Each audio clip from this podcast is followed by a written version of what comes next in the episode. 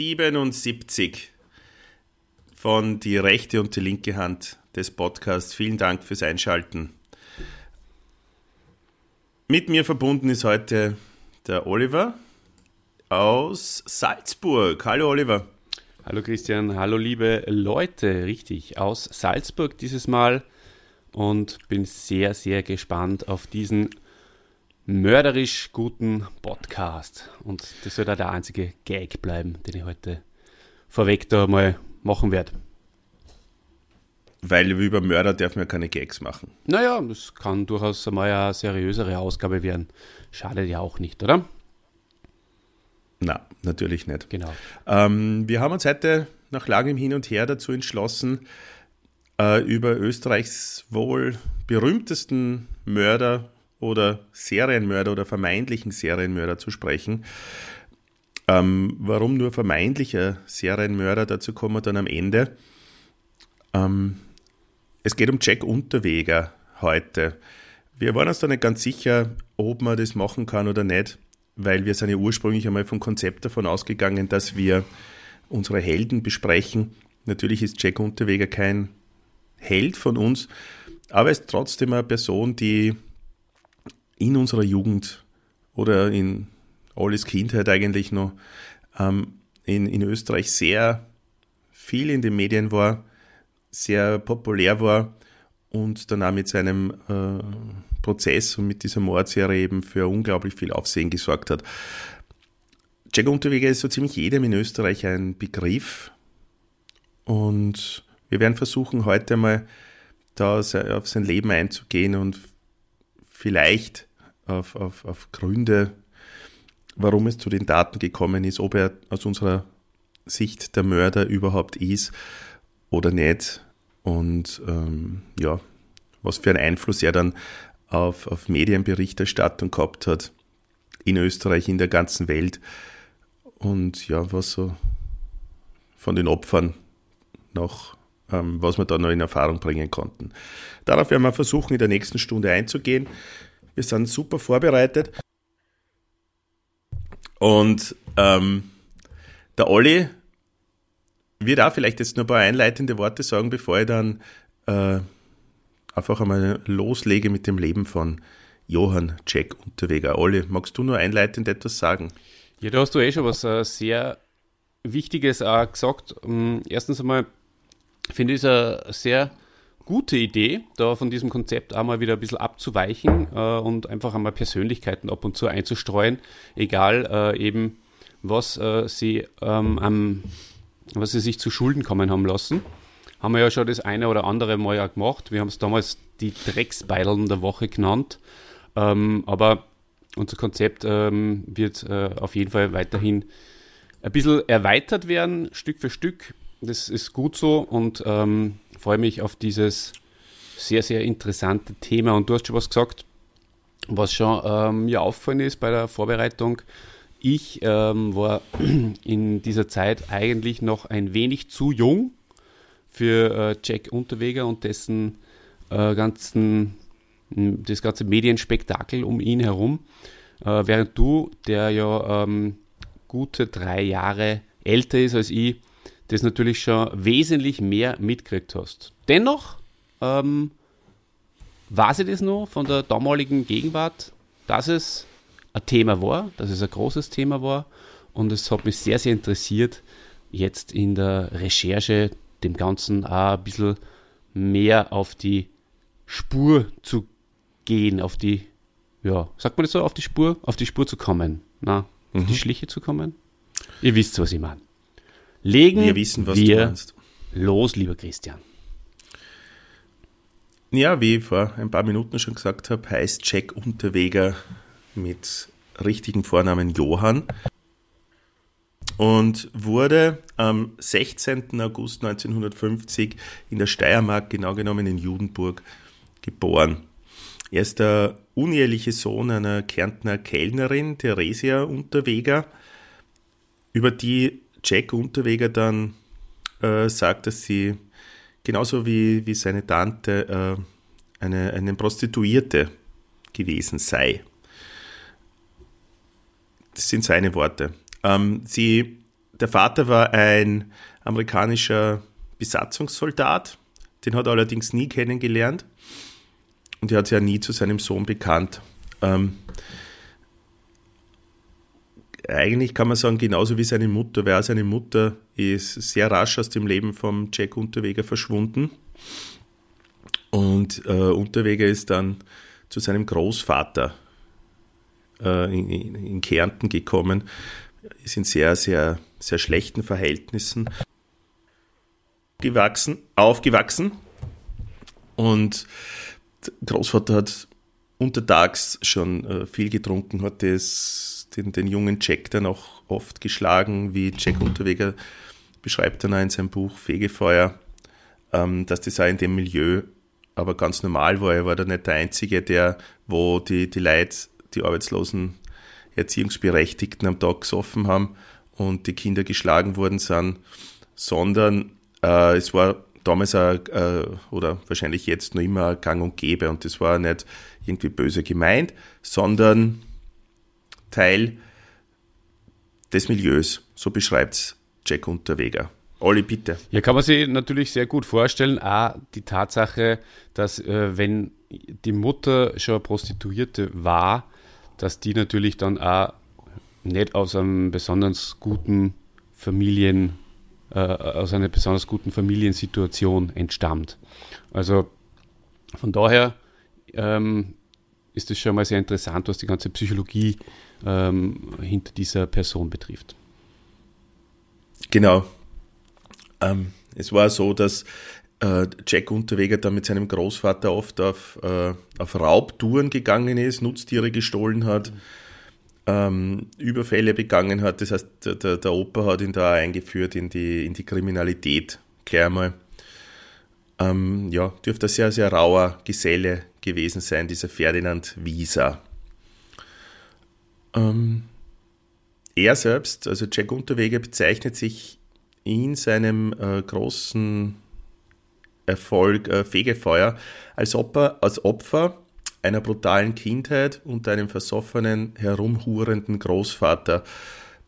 Dadurch, dass die sehr beengte Wohnverhältnisse gehabt haben, war Jack Unterweger oft gezwungen, also mit, bewohnt, also mit, mit beengten Wohnverhältnissen waren jetzt so Einzimmerwohnungen oder Küche, Zimmer, wo sie sich das Bett geteilt haben. Das heißt, da war äh, Jack Unterweger oft beim Geschlechtsverkehr seines Großvaters dann dabei. Weil es nicht anders gegangen ist. Er, er beschreibt es so, dass das auch wieder nicht, man holt die Kinder in diesen Milieus, also ich habe mir jetzt gerade ein Interview mit ihm angehört, noch kurz vor der Aufnahme, und da beschreibt Jack Unterweger das so, dass meine Kinder in diesem Milieu, er spricht da immer von einem Milieu, nicht heranholt, bewusst, dass sie zuschauen beim Sex, sondern dass die halt einfach da auch in dem Bett liegen und einfach dabei sein müssen. Es geht nicht anders. Natürlich könnte man sagen, okay, dann hat man halt keinen Sex, aber das ähm, ja, kommt halt, oder angeblich kommt es dort, wo er aufgewachsen ist, nicht vor. Ist nicht vorkommen. Ja, ein interessantes Thema, wo ich mir irgendwie auch die Gedanken dann daraus mache, das muss ja eigentlich jetzt Generationen, wenn man äh, ein paar Generationen zurückdenkt, ja irgendwie auch nur öfters passiert sein, ja, weil auch mhm. wenn ich jetzt nicht aus diesem Milieu bin und habe trotzdem vielleicht nur eine Einzimmerwohnung und ähm, mhm. das darf mich eigentlich interessieren, über das, über das habe ich mir eigentlich zuvor noch nicht wirklich Gedanken gemacht, ob das einfach nur jetzt in den letzten Generationen nicht irgendwie gang und gäbe war oder zumindest jedem mhm. Kind vielleicht passiert ist, dass es das eine oder andere Mal das irgendwie mitgekriegt hat. Falls versteht, ja. was ich meine.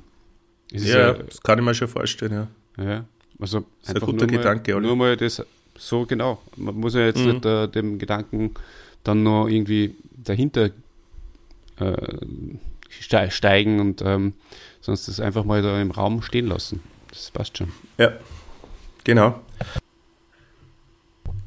Und ja, wir sind jetzt auch nicht da, um da darüber zu urteilen.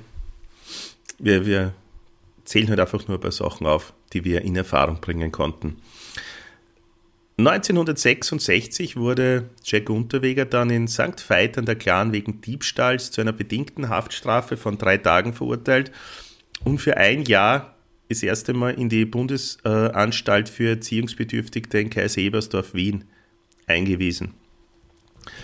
Jack Unterweger war immer in Heimen untergebracht, ja, verschiedene Heime waren das. Ähm, ist er dann auch nicht mehr wirklich äh, dann zu seinem Großvater zurückgekommen, weil er war dann eh schon 1966 war er dann schon 16. Das heißt, wenn er rauskommen ist 17, das heißt, er war eh schon an der Grenze zum Erwachsenwerden.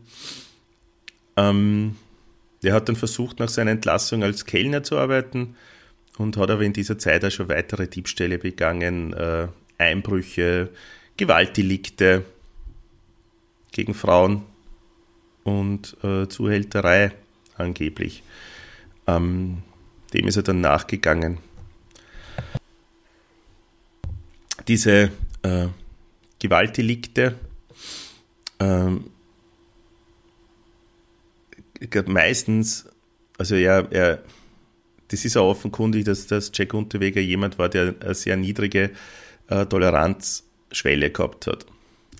Das heißt, er, er, hat sich sehr schwer getan mit, mit äh, Zurückweisungen, mit Niederlagen, was auch immer, ja, äh, umzugehen. Mhm. Er meint da immer wieder jetzt in dem Interview, das ich da vor kurzem noch gehört habe, er, er hat schon oft äh, quasi die Ablehnung gesucht, hat die Niederlage gesucht, hat sie fast äh, erwartet oder herbeigesehnt und das beschreibt er nicht nur bei, bei der Ablehnung von, von Frauen, weil da war es eigentlich gar nicht so, weil er ziemlich äh, Frauentyp war, sondern äh, überhaupt von der Gesellschaft und äh, hat sich da lange Zeit als, als Opfer gesehen, dieser, dieser Gesellschaft, die Menschen aus seinem Milieu, jetzt sind wir wieder beim Wort Milieu, einfach keine Chance geben, ablehnen. Das heißt, irgendwelche Eltern, die nicht wollen, dass sie die Tochter mit ihm trifft oder dass er äh, eine Lehrstelle nicht bekommt, weil er eben aus dieser Gegend kommt. Oder ähm, einmal beschreibt er einen Fall, wo er auf das Begräbnis eines Freundes gehen wollte und der Pfarrer ihm eine Watsche gegeben hat,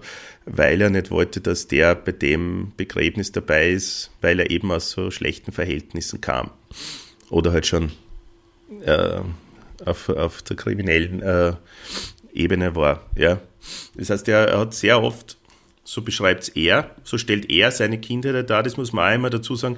Jack Unterweger war immer ein großer Selbstdarsteller, ähm, und hat sich, glaube ich, auch in dieser Rolle sehr, sehr wohl gefühlt. Und, und darum weiß ich nicht, wie genau oder wie, wie autobiografisch das wirklich ist oder ob er sich da so eine Rolle zurechtgesponnen hat. Da muss man immer ein bisschen zwischen den Zeilen lesen. Ähm, ist, glaube ich, nicht so einfach, aber so, so, so äh, redet halt Jack Unterweger während seiner ersten Haft in Stein über sich. Ja, das ist sicher das Interessante an dieser komplexen Persönlichkeit, weil offenbar hat er die Intelligenz gehabt, ähm, das Ganze einfach auch zu hinterfragen und für sich auszunutzen. Also das ist ja etwas, was natürlich gerade Verbrecher dann besonders gefährlich macht, wenn sie einfach auch mhm. äh, dann ihre eigene Situation vielleicht auch psychisch oder psychologisch ähm, nachvollziehen können und dann den Spieß umdrehen und sagen, ähm, und, und, sie so dann natürlich in der Gesellschaft äh, gut als, als Opfer darstellen können. Spannende Sache. Ja, äh, auf der einen Seite als Opfer und dann als jemand, der, der sich nicht mehr als Opfer sehen möchte und dadurch einen gewissen Kreislauf durchbricht. Bitte, äh, das ist echt eine Empfehlung für alle, die sich da nur mehr dafür interessieren, es gibt auf YouTube so ein zweiteilige, äh, Jack, so ein zweiteiliges Jack-Interview, Jack-Unterweger-Interview ähm, aus Stein, die zweimal 30 Minuten sind es und da hört man weil sonst sieht man immer nur so kurze Ausschnitte und man hört, wie eloquent der eigentlich war und wie er einen schon einlullen kann. Also man nimmt dem, also ich gestehe es nach all dem, was ich jetzt schon über ihn weiß, ähm, gestehe das jetzt dazu. Ähm, ich nehme das dem ab und ich glaube, dass der das auch zu dem Zeitpunkt damals wirklich auch geglaubt hat. Ähm, was er gesagt hat. Mhm. Ähm, ja, es irgendwie ist sehr komisch. Also es wirkt, ihr wirkt nicht wie ein, ein 10- oder 12-facher Mörder auf jemanden, eher wie ein, wie ein sehr gefühlsbetonter Mann. Aber. Ja, sehr guter Tipp. Ähm, soll man mhm. mal reinhören. Check this out. Ja, also wirklich, da hört man auch mal die Stimme länger dann. Ähm, genau. Aber gehen wir weiter im Text. Am 12. Dezember 1974 äh, besucht Jack Unterweger eine Bekannte in Hessen. Und da begegnen beide einer Margarete Schäfer, die auf dem Weg äh, von der Weihnachtsfeier nach Hause war und begleiten sie. Äh, wer da beide, lieber meine Christian? Habe ich, hab ich, das jetzt nicht mitgekriegt, ähm, wer, die, wer die zweite Person war? Oder, ähm Er besucht eine Freundin ja? in Hessen. Ja? Dann begegnen sie einer Margarete Schäfer. Oh, so, okay. Mhm. Die am Heimweg von einer Weihnachtsfeier ist und, und begleiten sie nach Hause. Okay, ähm, da gehen meine Quellen jetzt allerdings auseinander. Ähm, in einer Quelle kommt davor, dass die, die Margarete Schäfer Prostituierte gewesen ist. Ja, weiß nicht, was da stimmt. Mhm. Ähm, sie fesseln dann, also der Unterweger gemeinsam mit seiner Freundin fesselt dann die Margarete Schäfer in ihrer Wohnung im Elternhaus, äh, stehlen ihr Geld und flüchten mit ihr, die, mit der Gefesselten. Und, außerhalb von, von Eversbach in einem Waldstück äh, schlägt sie Jack Unterweger äh, nach eigenen Angaben äh, mehrfach mit einer Stahlrute auf Halskopf, auf Hals und auf den Kopf. Und anschließend stranguliert er sie noch mit dem Draht ihres Büstenhalters. Täuscht ein Sexualdelikt vor. Eineinhalb Jahre später circa wird er im Landesgericht Salzburg deswegen zu lebenslanger Haft verurteilt. Das war dann am 1. Juni 1976. Und aufgrund seiner besonderen Gefährlichkeit wird er in die Justizanstalt Stein bei Krems gebracht. Bereits im April 1973 hat man Unterweg aber verdächtigt, in Salzburg die 23-jährige Maritza Horvath ermordet zu haben. Ja, das war bereits ein Jahr vorher. Aber diese Tat konnte ihm nicht nachgewiesen werden. Dann wurden die Ermittlungen in Eile gestellt, nachdem er verurteilt worden ist wegen einem Mord an der Margarete Schäfer. Mhm. Dann ist da einmal Gras darüber gewachsen. Also da ist der Fall äh, Maritza Horvath nie aufgeklärt worden.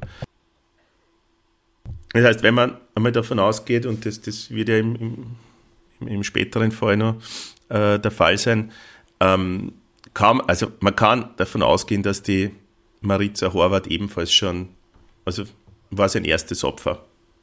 Ja, davon kann man auf jeden Fall ausgehen. Also das äh, ist eben dann mhm. ja, mehr oder weniger auch dann noch bewiesen worden, oder nicht? Na, eigentlich nicht. Es ist nur ein ähnlicher Mord. Also die Art und Weise, wie sie ermordet worden ist, würde dazu passen. Mhm, so war das. Und da er da eh schon einmal Verdächtiger war, ähm, ja, kann man davon ausgehen, aber es ist ihm nicht bewiesen worden. Das heißt, die elf Frauen, wegen denen er später angeklagt worden sind, da zählen die zwei nicht dazu. Mhm. Ja. Naja, aber jetzt beginnt dann die, die Zeit, äh, wo er dann schön langsam in die Medien gekommen ist, oder? Im Häfen dann. Ja, er hat äh, begonnen zu schreiben. Also das, was jetzt bis jetzt, was du bis jetzt beschrieben hast, das ist sozusagen ja eigentlich ein normaler Kriminalfall. Äh, hätte jeder x-beliebige sein können. Aber ja, genau. Genau. Aber, aber jetzt, jetzt ähm, beginnt sein Leben sozusagen äh, in die Öffentlichkeit zu gehen. Ja, schon langsam. Also er beginnt in der Haft dann zu schreiben, auch dann einen Fernkurs in gutem Schreiben. Er hat ja keinen Hauptschulabschluss gemacht, er macht in Stein seinen Hauptschulabschluss nach ähm, und, und schreibt äh, sein Debüt Tobendes Ich. Äh, wird schon gut aufgenommen, aber der autobiografische Roman Fegefeuer oder die Reise ins Zuchthaus und dann auch weiter äh, Kerker äh, die erregen großes Aufsehen. Und er bekommt dann einen Literaturpreis sogar. Ähm, weiters, und das ist ja da ein bisschen verstörend, äh, schreibt er für die ORF-Sendung Das mhm. Traummännlein kommt, ja. einige gute Nachtgeschichten für Kinder, die wir dann wahrscheinlich oder vielleicht als Kinder sogar gesehen haben, ja. da tut sich was bei dir, hä? Kaffeemaschine. Das ist die Kaffeemaschine, die, die sie gerade ausschält, ausschält, ja. ausschaltet. Ja, super. Ja, die ja jetzt habe ich, hab ich Handy extra abgedreht und trotzdem irgend, irgendwelche Geräusche im Hintergrund gibt es dann immer. Gell? Das gehört zu dir und das passt. Aber ich äh, möchte jetzt äh, gleich der, äh, dazu, ich möchte in, in dem Fall jetzt natürlich auch gleich deinen Kaffee sehr loben. Der schmeckt sehr gut, haben schon genießen können. Also das, das ist schon in Ordnung. Danke, ich hoffe, dass du den bald wieder genießen wirst. Sehr gerne. Ja, also bald wurde er dann als Häfenliterat oder Häfenpoet äh, bezeichnet außerhalb von Österreichs. Die den typischen Ausdruck Häfen nicht kennen, war er dann der Knastpoet oder in den USA war er bekannt als Jack the Writer. Wirklich. Das habe ich mhm. nicht gewusst. Das ist interessant. Das ist, nicht, das ist fast lustig eigentlich. Ja, ja voll. Mhm. Ähm, er hat eine Literaturzeitschrift herausgegeben von 1985 bis 1989. Das hat geheißen Wortbrücke sind zwölf Nummern erschienen und da haben äh, viele prominente Beiträge verfasst, zum Beispiel auch die Elfriede Jelinek und äh, Franz Kebelka sagt mir jetzt weniger oder Andrea Wolfmeier sagt mir jetzt auch nichts, aber Jelinek definitiv die Literatur-Nobelpreisträgerin, die kennst du doch auch. Selbstverständlich. Und ihr Kaffeehaus mhm. in Wien kenne ich sehr gut. ja, ähm, die hat sich unter anderem auch dafür eingesetzt, dass äh, Unterweger dann früh entlassen wird. Ähm, ähm, es hat eine Petition gegeben von Erich Fried, Günter Grass, Ernst Jandl, von der Jelinek, Günter Nenning. Ähm, die alle haben darum gebeten, sozusagen, dass Jack Unterweger früh entlassen wird, äh, weil er als, als Parade äh, Beispiel für ge geglückte Resozialisierung gegolten hat. Und damit haben sie sich gern geschmückt und das war damals in Österreich sehr, sehr ähm, populär. Natürlich nach dem äh, Prozess dann vom Unterweger war das dann wieder mal äh, vom Tisch mit der Resozialisierung. Aber es hat diese kurze Phase von, ja, von zwei Jahren oder sowas gegeben, wo das äh, ein großes Thema war.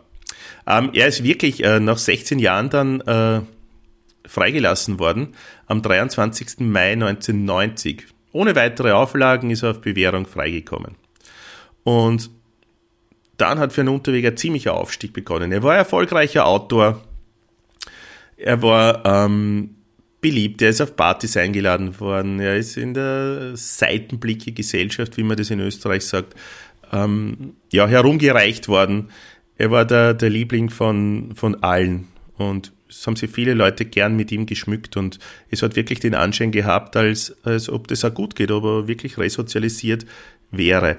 Es ist ja wirklich ein total interessantes Phänomen, muss man wirklich sagen, weil ähm, diesen Mord, den kann man ja mir einfach äh, nicht, nicht wegreden. Und mhm. trotzdem, ähm, natürlich, ja, Resozialisierung, vermeintlich, sagen wir jetzt mal natürlich, wir wissen ja, wie es weitergeht, äh, gut und schön. Aber das ist echt interessant, dass, dass der dann äh, so akzeptiert worden ist, ja fast schon gefeiert worden ist. Ähm, ja, was heißt fast? Ziemlich, wirklich sehr, gefeiert. Sehr gefeiert. Also war ganz ist. bekannt mit seinem weißen Anzug, der Unschuld bedeutet, der weiße Autos, hat viele Autos gehabt, weiße Mercedes und so weiter, ähm, mit dem Kennzeichen Jack 1 zum Beispiel, ja, und hat sehr auf Weiß, auf Unschuld, auf Wiedergeburt und sowas ähm, äh, gepocht und das hat funktioniert. Ja, äh, hast du das von dir die, die Club 2, diese äh, Aufnahme, wo er da sitzt im weißen Anzug, im, im Dreiteiler mit roter Nelke im Knopfloch oder roter Rose. Und Club 2, die, die Show sagt da schon noch was, oder? Selbstverständlich, ja, habe ich das gesehen, Christian. Das war wirklich sinnbildlich wahrsten ja. Ja, also das Club 2, für die, die das nicht wissen, das war im, im ORF früher so eine äh, ja, Talkshow, kann man sagen, wo auf, auf Ledersofas ähm, einige Intellektuelle gesessen sind, äh, geraucht haben, getrunken haben und über irgendwelche Sachen diskutiert haben. Mhm. Und einmal eben war Jack Unterweger auch zu Gast. und hat sie dort, er hat sie dort sehr, sehr gut äh, verkauft und präsentiert. Und das hat nur wieder mehr zu seinem Image beigetragen. Mhm. Es ist, äh, ich habe auch einen interessanten Podcast, den du, glaube ich, auch gehört hast. Ähm, na, du hast mir sogar geschickt, ähm, gehört, wo äh, von der kleinen Zeitung ein Journalist und ähm, einer von der Kriminalpolizei eingeladen sind. Und äh, der Journalist, der sagt halt auch, er, er hat sich das einfach nicht vorstellen können, wie es dann Kassen hat, ja, die Spuren führen wieder zu ihm von den weiteren Morden dann. Und ähm, er hat das einfach auch wegblenden wollen. Er wollte es nicht wahrhaben, weil, äh, weil, weil, weil es alles so auf ihm gestanden sind, sage ich es jetzt auf gut Deutsch äh, formuliert. Das mhm. habe ich schon sehr interessant gefunden, dass der die Leute dermaßen um den Finger gewickelt hat. Das ist halt was, was ich persönlich ja. jetzt natürlich überhaupt nicht erlebt habe äh, in meiner Kindheit für das war ich viel zu klar und viel zu jung. Und viel von unseren Leuten, die das sie anhören, wahrscheinlich auch von den Händen. Aber das. Ja, da kann ich nur einmal den Tipp geben. Also, ich habe so auf YouTube nicht viel gefunden, wo man ihn sprechen hört, eigentlich gar nichts, sondern nur Dokus. Aber diese, diese zwei Interviews, du hörst ihn zumindest sprechen, ohne Bild dazu. Und äh, ich glaube, da kriegt man schon einen Eindruck, warum er die Leute so um den Finger wickeln konnte. Also wenn dich das wirklich interessiert, hör dir das einmal an, geh vorurteilsfrei rein und bin gespannt, was du sagst dann dazu. Glaub, Diese zwei Interviews aus Stein meine. Ja. Glaubst du, dass der, der Hermes von ähm, Willkommen Österreich sich da was abgeschaut hat von dem? Jetzt äh, einfach von der. Ja, den weißen Anzug auf jeden Fall. ja. ja. Na gut. Und sonst ist es für, für für Serienkiller mittlerweile, glaube ich, sehr schwierig in Österreich aufgrund der DNA-Analysen und sowas. Ich glaube, die können nicht mehr so lange Unwesen treiben wie damals. Okay. So, kommen wir zur Mordserie und dann zur Anklage. Ähm, drei Monate, das kommt allerdings erst viel, viel später raus. Äh, drei Monate nachdem der Jack Unterweg aus der Haft entlassen wurde, äh, wird Blanka Botschkova in Prag tot aufgefunden, ähm, mit ihrem äh, Büstenhalter erdrosselt. Jack Unterweger war zu der Zeit in Prag, aber das kommt alles erst viel, viel später raus, erst während der Prozess vorbereitet wird. Aber in ihm so, dass wir es chronologisch durchgehen können, ähm, jetzt einmal vorweg. Also bereits drei Monate nach seiner Entlassung der erste Mord. Ähm, dann, ähm, Jack Unterweg ist zu der Zeit dann viel in Österreich unterwegs bei Lesungen und, und liest aus seinen Büchern vor. Und ja, wie wir schon gesagt haben, lasst sich halt auch sehr gern feiern. Ähm, einmal kommt er nach Lustenau. Das ist dann äh, sechs Monate nach seiner Entlassung, also das ist ähm, dann Anfang, na Ende es ist Ende äh, 1990, kommt er nach Lustenau zu einer Lesung. Äh, es waren allerdings nur zwei Karten verkauft von dieser Lesung und er hat sich erwartet, dass ganz, ganz viele Leute kommen oder 100 Leute oder sowas ähm, und ist dann dort äh, Wudenbrand weggefahren. Wenig später ist Heidi Hammerer tot aufgefunden worden. Das war eine, äh, eine Vorarlberger oder Lustenauer äh, Prostituierte, ebenfalls erdrosselt. Ähm, damals hat man aber natürlich noch nicht nach Jack Unterweger gesucht, das ist alles dann erst später zusammengekommen. Ähm, dann waren zwei Morde in Graz, wo Jack Unterweger vor Ort war, Brunhilde Masser und Elfriede Schrempf. Kurz darauf sind innerhalb von vier Wochen in Wien vier Prostituierte verschwunden ähm, Regina Brehm, Karin Erobglu, Sabine Moitzi und Silvia Zahler sind aber nur verschwunden, ähm, sind noch nicht gefunden worden. Ähm, als dann die, die ersten Leichen in Wienerwald äh, gefunden wurden von der Karin Jarobklu und Sabine Moitzi, ähm, ist man allerdings auch noch nicht von einem Serienkiller ausgegangen. Sie wurden auch mit der Unterwäsche erdrosselt. Ähm, sondern es haben da die, die Behörden in Graz, in Vorarlberg und in Wien, die haben alle äh, separat ihre Morde untersucht. Und äh, ja, also das hat dann eine, eine Zeit lang gedauert, bis die, ähm, sie die Wiener Polizei dann mit der Grazer Polizei einmal äh, zusammengeschlossen haben und, und draufgekommen sind, ja, sie suchen anscheinend einen, einen Serienkiller, der in Österreich unterwegs ist, was ja sehr untypisch ist. Normalerweise sind Serienkiller und Österreich hat da nicht viel Erfahrung, aber sind Serienkiller eher an einen Ort gebunden. Die sind dann in einer Stadt aktiv, ähm, dass die über über äh, Bundeslandgrenzen oder sogar wie im Jack Unterweger auch über internationale Grenzen äh, schreiten, ist sehr, sehr, sehr, sehr ungewöhnlich. Ähm, ja, interessant war nur, dass im Fall von Regina Brehm, die eine der Prostituierten, die in Wien äh, vermisst war, äh, dann Anrufe bei ihrem Mann eingegangen sind in der Nacht wo angeblich jemand äh, dann gelacht hat und, und dem erzählt hat, dass er sie, wie er sie halt umbraucht hat und gewürgt hat und wo er sie abgelegt hat.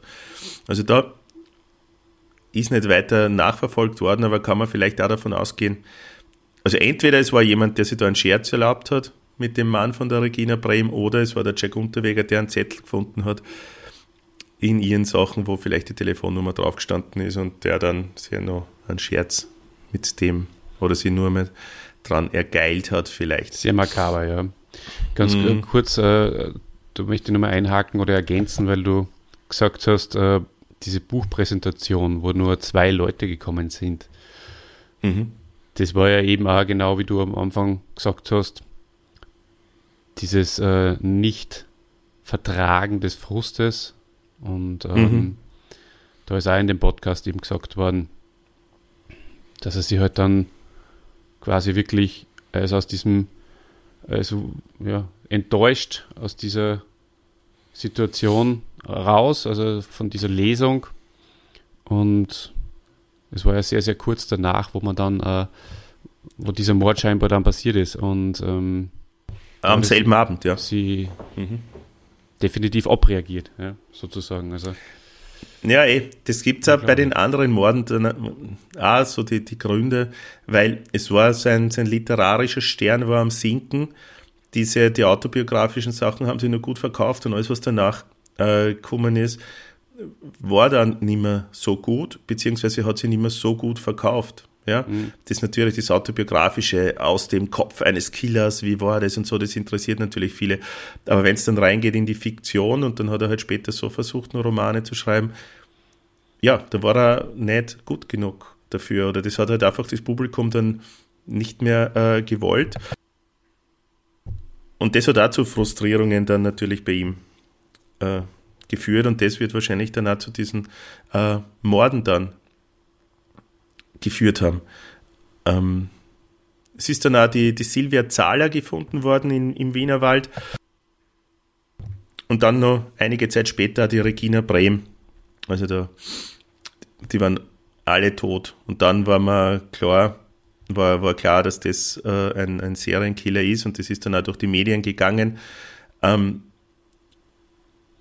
ja, das, äh, es war. Und dann hat sie das ein bisschen so zugespitzt äh, auf den Jack Unterweger hin und eins nur kurz, alle darf ich eins nur sagen. Äh, Jack Unterweger hat ja als Schriftsteller, also auch als äh, äh, Journalist gearbeitet. Und das war ja das perfide. Er hat sich dann auch Zugang zur Wiener Polizei verschafft. Und,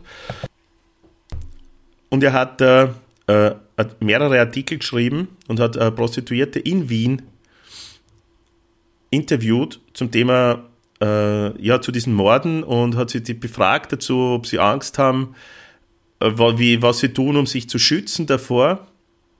Und eben er hat den, den äh, Leiter der, der, der Kripo, die dafür zuständig war in Wien, ebenfalls interviewt und hat ihn gefragt, ob es schon Hinweise gibt. War es ein Täter, waren es mehrere Täter, was glauben Sie? Das heißt, er hat da wirklich äh, eigentlich wahrscheinlich sogar sehr, sehr viele Informationen äh, nur bekommen um es ihm sogar noch leichter zu machen, ähm, das, das, um ja, sie einfach in Sicherheit zu wiegen.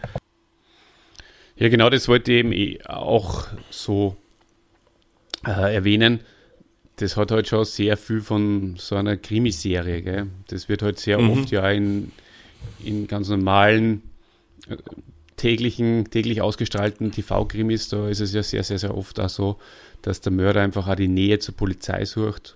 In dem Fall mhm. auch die Nähe zur Presse.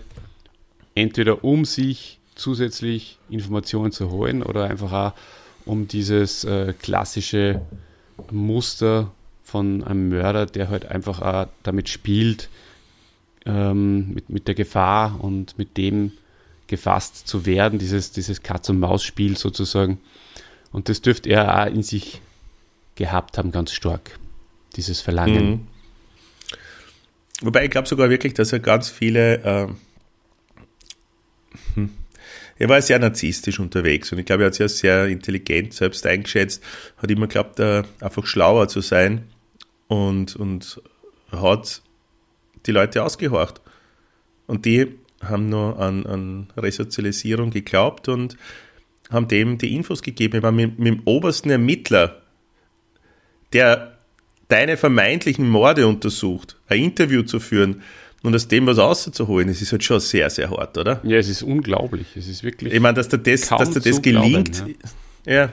Aber letztendlich, ähm, wenn wir dann auch noch dazu kommen, ist auch genau das dasjenige gewesen, was ihm dann auch das Knack gebrochen hat. Ja. Oder wo sie halt mhm. halt dann äh, dadurch äh, die Falle haben stellen können. Sein, seine Selbstverliebtheit und sein Drang, äh, in der Öffentlichkeit zu stehen. Ja. Ja, es dauert auf jeden Fall sehr, sehr lange, bis der Verdacht dann auf Unterweger äh, fällt. Es ist nämlich der äh, ein pensionierter Kripo-Beamter aus Salzburg, der August Scherer, äh, erfährt durch die, durch die Zeitung äh, von den verschiedenen Morden und das war damals, und daran kann ich mich schon noch erinnern, äh, wir haben die, die Kronenzeitung abonniert gehabt und äh, ja, waren dann schon äh, immer wieder die, die Fotos dieser Frauen, die entdeckt worden sind, drinnen, wenn wieder neue Leiche gefunden oder sowas. Und äh, es war genau beschrieben, wie sie gefunden worden sind, dass sie erdrosselt wurden und wie und so weiter. Und das liest eben auch dieser August Scherer. Und der hat damals den, den Mord an der, ganz am Anfang, wenn du dich erinnerst, alle Maritzer Horvath, der ungeklärt geblieben ist, äh, damals bearbeitet. Und für den war Unterweger damals schon ein Verdächtiger und der erinnert sich wieder dran an diesen Mord an den ja nie mehr ermittelt worden ist, nachdem der Unterweger sowieso lebenslang wegen einem anderen Mord äh, im Gefängnis war, erinnert sich daran und äh, sagt es seinen neuen Kollegen einfach wieder oder weist sie einmal da darauf hin, ja, schaut sich einmal den Unterweger wieder an. Äh, das erinnert verdächtig daran. Und ja, das machen sie ja. Und ähm, beschatten den Unterweger immer öfters. Äh, dann schon wirklich auch rund um die Uhr und das ist dann auch so, dass der Unterweger dann die Stadt verlässt und nach LE fliegt. Wieder unter dem Vorwand, eine Geschichte zu schreiben für, für eine Zeitschrift, nimmt er Kontakt mit der Polizei in LA auf und fragt, ob er da mitfahren kann mit einer Streife, wer untersucht die, äh, er möchte wissen, wie es da ausschaut mit Prostituierten, Gesetze äh, im Vergleich zu anderen Staaten oder zu Europa. Und es gelingt ihm auch hier wieder, äh, mitzufahren. Und ähm, so sterben dann äh, drei weitere Prostituierte oder Sexworker in LA, wo er sich nicht einmal die Mühe macht, äh, die, die Leichen irgendwo zu verstecken oder so. Das ist äh, Irene Rodriguez, Shannon Oxley und Cheryl Ann Long. Innerhalb von 15 Tagen ermordet er die drei Frauen. Also es ist eine sehr hohe Geschwindigkeit auch, oder? Weil oft hört man von Serienmördern, mhm. dass da Jahre dazwischen liegen. Also. Ja, das mhm. ist richtig, ja. Auffällig. Ja. Ähm, das dauert aber acht Monate, äh, bis das rauskommt, weil ähm, Unterweger flüchtet dann also aus Wien. Ähm, zuerst in die Schweiz zu seiner Freundin, und dann von dort in die USA. Das nutzen die, die ähm, österreichischen Beamten, um seine Wohnung zu durchsuchen. Und da finden sie Belege dafür, dass er eben in LA war. Und dann äh, haben die österreichischen Polizisten äh, angerufen in LA und haben geschaut, ja, war von dem und dem Zeitpunkt bis dann, hat es irgendwelche äh, Morde gegeben, die so und so ähnlich ausgeschaut haben. Und LAPD kommt eben dann mit diesen drei Morden. Und dann war es klar, okay, so viel Pech kann Anna nicht haben, dass die immer, ich meine, es gibt, es gibt keine Beweise. Alles beruht auf Indizien. Aber wenn man alle Indizien zusammenzählt, wirkt es schon sehr verdächtig, weil so viel Pech kannst du nicht haben, dass du in Lustenau, Graz, Wien, Prag, L.A., dass du immer dann, wenn da wer so ermordet wird, gerade an dem Ort bist, ist eher unwahrscheinlich, oder? Absolut. Dass ja. du so viel Pech hast. Und er hat noch weiteres Pech gehabt, weil ähm, die DNA-Gutachten äh, ein ja. Einzug gefunden haben in, in in gerichtliche Ermittlungen. Genau.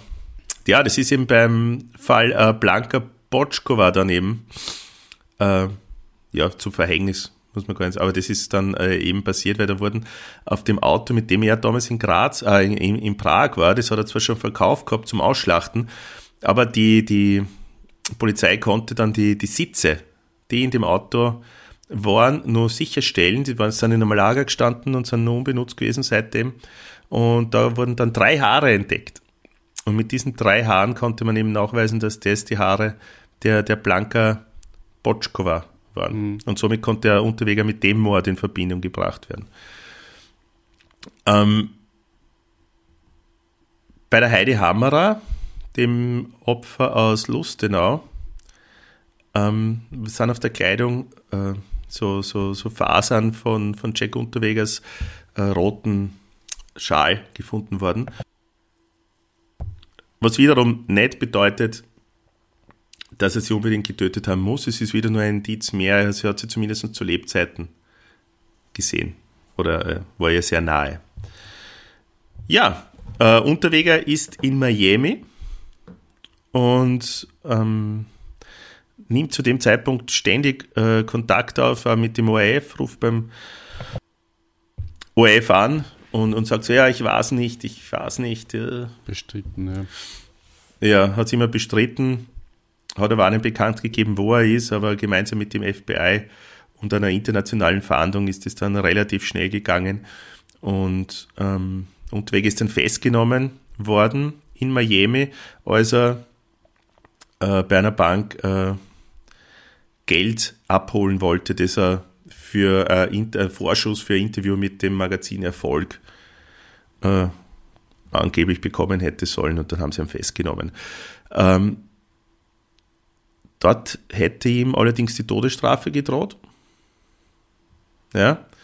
Ähm, sie haben aber keinen Fall zusammenbekommen, weil es die, die, ja, die äh, Indizienlage zu dünn war. Und darum haben sie dann äh, Jack Unterweger nach Österreich ausgeliefert. Haben ihn total unterstützt dabei. Also die, die österreichische Polizei bei der Aufklärung äh, haben wir zum Beispiel so eine Knotenexpertin zur Verfügung gestellt, weil alle äh, Frauen sind mit dem gleichen äh, Knoten, Henkersknoten ermordet worden.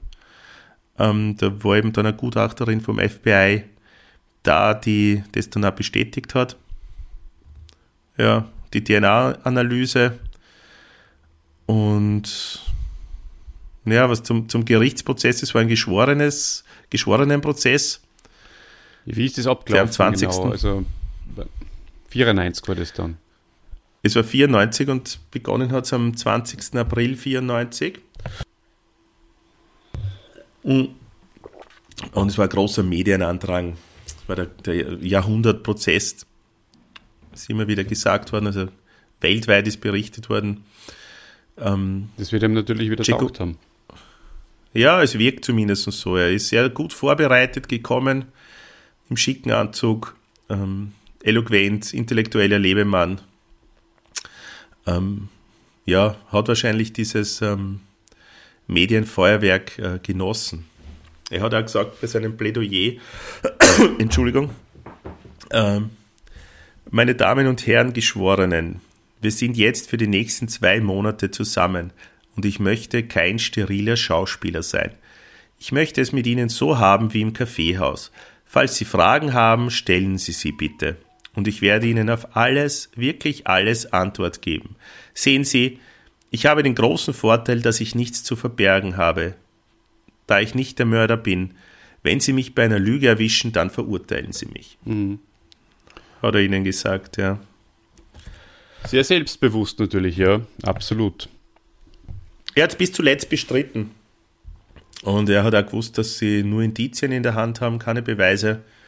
Das heißt, ich kann mir vorstellen, dass er wirklich bis zum, zum Schluss geglaubt hat, dass es, dass es sich ausgeht. Und es haben dann auch, es haben, äh, wie viele Geschworene, lass mich kurz überlegen, ich glaube, es, es war nicht einstimmig. Es haben zwei der Geschworenen haben ihn äh, freigesprochen. Ah, okay. Sogar. Mhm.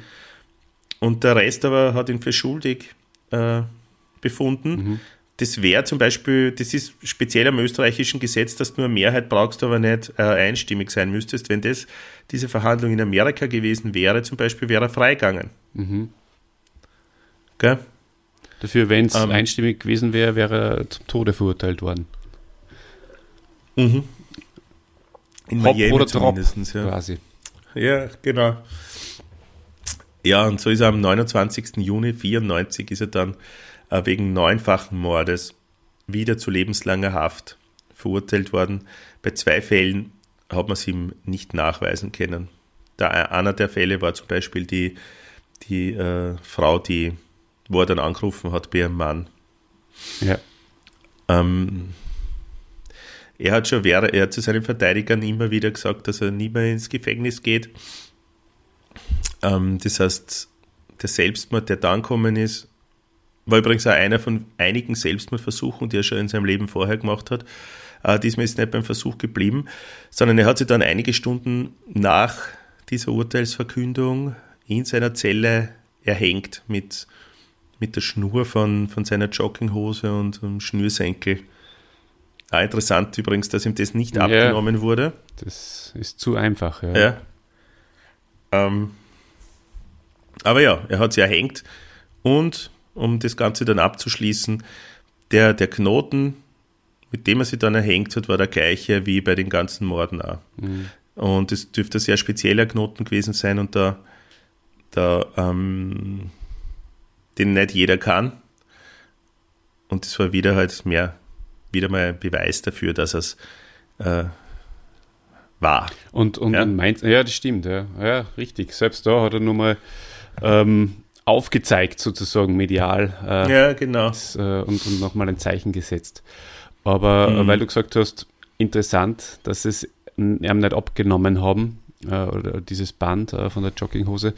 Äh, glaubst du, dass das dann sozusagen fast schon ein Privileg war für ihn, dass sie es ihm nicht abgenommen haben? Oder glaubst du, dass das einfach damals noch nicht so, dass damals noch nicht so drauf geschaut haben? Dass das jedem anderen Na, angeblich haben, hätten. Na eben schon. Angeblich war das schon so, dass du das einfach abnimmst. Mhm. Vor allem, wenn du weißt, dass da jemand suizidgefährdet ist, wenn schon jemand äh, mehrere Suizidversuche unternommen hat, wenn jemand wiederholt gesagt hat, er geht nicht mehr ins Gefängnis. Ja. Das heißt, da deutet ja vieles darauf hin, dass, dass sie der dann umbringen mhm. wird. Das heißt, da wollte ihm jemand fast schon äh, das nur ermöglichen. Ja, vielleicht, ja. Mhm. Aber das kann ich so ja, jetzt auch nicht beantworten. Was vielleicht ein interessanter Punkt ist, ist, ähm, wir haben vorher ja gesagt, der Jack Unterweger war so ein, ein, ein Frauentyp. Das heißt, der hat immer sehr, sehr viele Zuschriften von Frauen ins Gefängnis bekommen. Ähm, hat er immer draußen viele Freundinnen gehabt ist ja in, in Miami dann mit seiner jungen, ich glaube 18-jährigen Freundin gefasst worden. Ähm, eine dieser äh, Frauen, die ihm ins Gefängnis geschrieben hat, war eine, eine Anwältin. Mhm. Ich glaube Astrid Wagner. Die hat jetzt da einige Bücher drüber geschrieben mit Ich liebte Jack und sowas und die hat zum Beispiel auch davon gesprochen, hey, Herr Unterweger, äh, ich schreibe Ihnen den Brief.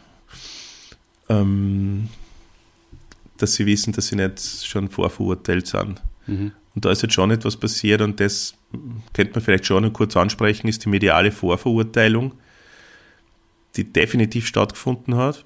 Ja, die, man kennt es jetzt da von Karl-Heinz Grasser zum Beispiel, oder? Ja, natürlich. Ist natürlich eine komplett andere Sache, aber kennt man es ja, diese mediale Vorverurteilung. Ist das etwas äh, typisch Österreichisches? Ist das gut? Ist das ähm, etwas, was man nicht unterbinden kann? Ähm, und hebelt das nicht ein bisschen auch die, den Rechtsstaat aus? Naja, die, Weil, die Macht der Presse ist halt einfach sehr groß und ähm, egal, ob es da jetzt um irgendwelche Verbrechen geht oder um sonstige Delikte oder einfach auch nur um, um, um Sportberichte, das ist halt einfach so. Also wenn du in der Öffentlichkeit stehst, dann, dann bist du im Kreuzfeuer und mhm. da ist eigentlich letztendlich egal, um was es geht. Ja. Also natürlich prägen die Medien die Meinungen. Das ist jetzt nichts Neues. Und ich glaube, dass das nicht nur in Österreich so ist. Mhm. Also es ist sogar sicher nicht nur in Österreich so. Ich meine, wenn man sich dann die ganze Yellow Press äh, anschaut, äh, in Großbritannien oder, oder die ganzen äh, Gala-Magazine in, in Deutschland, das ist natürlich alles, ich meine, da liegt zufällig gerade eine Freizeitrevue, gerade, äh, ne, neben meinem Laptop und äh, die Schlagzeile ist Familientragödie. Also da speibe ich mir schon an. Ja, eh. Nur, ja. Wobei. Kann man also nichts ja. dagegen machen, meinst hm? du? Gegen sowas wie mediale Vorverurteilung kannst du nichts machen. Ja, aber in dem Fall war es ja auch so, dass er, dass der Jack Unterweger, der hat sich das für sich ähm, verwenden können, auch zum Teil, ja. Und hat die naja, Medien vermeintlich. Ja. Phasenweise Na, vermeintlich, gelungen. Vermeintlich. Ich möchte ihn ja da jetzt in keinster Weise in Schutz nehmen, weil ich fest davon überzeugt bin, dass er der, der Killer war. Aber ähm, ich meine, hast du dann noch, jetzt rein philosophisch vielleicht, ja? Wir sind ein Philosophie-Podcast alle hauptsächlich. Ähm, wenn's jetzt, wenn man so, so eine Gerichtsverhandlung hat und du hast ja sowas schon gehabt, da willst ja du möglichst dem Recht entsprechend behandelt werden oder gerecht behandelt werden. Und wenn jetzt so diese Vorverurteilung stattfindet, die schon eigentlich bevor Prozessbeginn ist schon klar, du bist schuldig. Ist dann nicht der ganze Prozess eine Farce? Oder müsste man dann nicht den Prozess vielleicht äh, verschieben oder ähm, nicht so in der Öffentlichkeit austragen? Dass auch die Geschworenen, die, die sind genauso beeinflusst dann mhm. von, von diesen Medien. Also wenn ich jetzt der Geschworener bin und ich kriege die ganze Zeit über die Medien äh, präsentiert, dass der und der schuldig ist, natürlich lasse ich mich davon auch beeinflussen, oder nicht? Auch wenn ich es nicht vorhabe. Aber ich nur mehr, weil ich genau weiß, dass der Dave jetzt wieder glaubt, ich nehme Jack Unterweger in, die, in, in, in Schutz falls er so lange dran geblieben ist. ja, äh, das mache ich nicht. Ich möchte es nur mal so in den Raum stellen zu einer klaren Diskussion, dass wir nur auf eine Stunde kommen, weißt Okay. Also zum, zum einen äh, muss ich natürlich äh, sofort das entkräften. Ich bin natürlich äh, noch nie angeklagt worden. Das einzige äh, Delikt, was ich manchmal begehe, ist mit dir einen Podcast zu machen und du dann äh, solche Anschuldigungen vom Stapel lässt. Nein, ähm, aber selbst wenn, wenn es so gewesen wäre, wäre es natürlich nicht in medialer Öffentlichkeit, außer jetzt passiert. Aber ähm, es ist so, dass, also das ist alles, äh, du hast gesagt, wir sind ein Philosophie-Podcast, das stimmt schon, ein Westentaschen-Philosophie-Podcast da vielleicht ein bisschen. Und ähm, ist es nicht so, dass äh, die Geschworenen ja dann zum Teil sogar abgeschirmt werden? Ich meine, das kenne ich jetzt äh, nur aus Filmen wahrscheinlich. Ähm, ah, na, da, das, da weißt du besser Bescheid. Ich, ich, weiß es nicht. Ich weiß nicht, ob glaubst du, dass die dann in dem Fall für zwei Monate abgeschottet waren, wie die Kardinäle, wenn sie den Papst wählen? Ja, ich, ich kenne schon, das, das habe ich schon mal. Aber ich weiß nicht, ob das nur aktuell ist. Aber vielleicht kannst du das der Dave ja irgendwie herausrecherchieren. Das, das wäre wär super. Selber, Sehr Journalist, medial, äh, medial ähm, tätig, also in, in, der Medienbranche. Ja. Also ist er eigentlich der perfekte ähm, Experte. Wäre vielleicht mhm. was für ein Expertentalker. Dass er mal vorbeikommt und uns noch was über geschworene Gerichte erzählt. und überhaupt über mediale Vorverurteilung.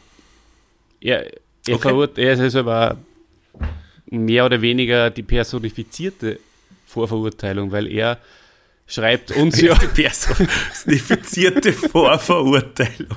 ja, weil er, Das ist gut. er, er horcht sich zehn Minuten vom Podcast an und, und, und schreibt mir schon, äh, oder schreibt uns äh, in, in die Gruppen. Und äh, Das im. Nachhinein merkt Ja. er dann, dass es eh von uns selbst innerhalb des Podcasts noch äh, entkräftigt wird. Oder so. Ja. Und dann sagt er, ah ja, na, jetzt habt ihr es ja noch richtig gestellt. Ja, Also er ist ein bisschen so der, der, der, der. Zeigefinger für uns, ne, den wir jetzt immer mit uns tragen, dass wir aufpassen, was wir sagen, dass wir das sofort richtig stellen, dass das dann nicht gegen uns verwendet werden kann. Ne? Ja, also da, da merkt man schon einfach auch, ich sag, Eine gewisse Vorverurteilung von ja, ihm. Ne? Hetze, möchte ich fast sagen. Die personifizierte Vorverurteilung. Gefällt mir gut. Also, ja. Äh, liebe Dave, große Liebe nach Linz. Wenn wir, wenn wir uns von jemandem vorverurteilen wollen lassen, dann von dir. Ja, richtig. Mhm. Ganz, ganz genau. Ja, lieber Christian, ähm, ja. Willst du was sagen zum vielleicht zum abschließend? Jack, ja, ähm, das Einzige, was ich nur jetzt sagen wollte zum Jack ist, ähm, dass zum Jack Unterweger, dass der Suizid im Gefängnis eigentlich mir ähm, von der damaligen Zeit her, also von der damaligen Gegenwart her, das war 1994, da war ich 15 Jahre, noch nicht ganz, am 29. Juni, im September bin ich 15 geworden. Das ist mir noch sehr, sehr gut auch in Erinnerung, dass in erster Linie wahrscheinlich meine Eltern oder gewisses Bekannten, gewisser Bekanntenkreis sie darüber unterhalten hat. Ah, schaut her, der Jack Unterweger, jetzt hat er sich umgebracht im Gefängnis. Also das weiß ich nur sehr genau. Das ist wahrscheinlich auch das Präsenteste letztendlich, was ich ähm, auch noch dazumals mitgekriegt habe. Aber nichtsdestotrotz sehr, sehr interessante Geschichte von dieser Persönlichkeit. Ähm, Finde es schön, äh, dass wir das äh, mal ein bisschen besprochen haben. Kann man sich, glaube ich, auch viel mitnehmen für sein eigenes Leben jetzt irgendwie. Okay, wenn du das so sagst. ähm, Was der Dave dabei dazu sagen wird. Ja, während es formuliert, habe ich mir schon gedacht, das ist vielleicht jetzt nicht so günstig formuliert gewesen. Aber ihr wisst, was ich meine. Also einfach. Ähm, Ehrlich gesagt nicht. naja, ähm, diese, die, die, der Fall, ja, ähm, des, der, der, aus, aus, aus, dieser, aus diesem Milieu, dieser Mensch, der aus diesem Milieu kommt und, und so hoch steigt und äh, so tief fällt und nebenbei natürlich ein zweites Gesicht hat, das ist schon was, ähm, aus dem man lernen kann, finde ich. Einfach auch Dinge zu hinterfragen, Dinge genau zu betrachten, ähm, vielleicht einmal hinter die Fassade zu schauen, solche Dinge. Oder eben auch nicht weder den Medien, nur an nur allen Menschen blauäugig zu vertrauen. Solche Sachen. Ja. Aber trotzdem natürlich ähm, Dinge, Leute nicht vorzuverurteilen. Das sollte man auch nicht machen. Ja, ich glaube überhaupt, dass man Medien, das habe ich letztens irgendwo mal gehört, gebe ich vielleicht das Abschlusssatz-Statement auch noch mit. Ja. Medien sind nicht dafür da, dich zu informieren, sondern dafür da, dass du draufklickst. Ja, Hm. ganz genau. Kann man auch mal drüber nachdenken. Ja, draufklickt hast du sehr oft auf die, auf die Mute-Taste. Da danke ich dir dafür, dass du trotz deines Reiz, Reizhustens heute so, so toll durchgehalten hast. Das war sehr, sehr gut äh, recherchiert und äh, warst sehr super vorbereitet. Habe ich sehr interessiert ähm, auch dir in erster Linie zugehört heute. Und ähm, Danke, Olli. als Belohnung möchte ich dir heute die Bananenrubrik ähm, äh, überlassen. Erlassen. Erlassen. Überlassen oder Na, erlassen. erlassen eigentlich, ja. Erlassen. Richtig. Weil das wünscht er ja schon seit, seit langem. Ist das ein vorgezogenes Geburtstagsgeschenk, kann man schon sagen. ja, okay. Gut, liebe Hände, liebe Zuhörerinnen, liebe Zuhörer, danke fürs Zuhören. Ähm, bleibt uns gewogen. In zwei Wochen sind wir wieder für euch da mit einem spannenden neuen Thema.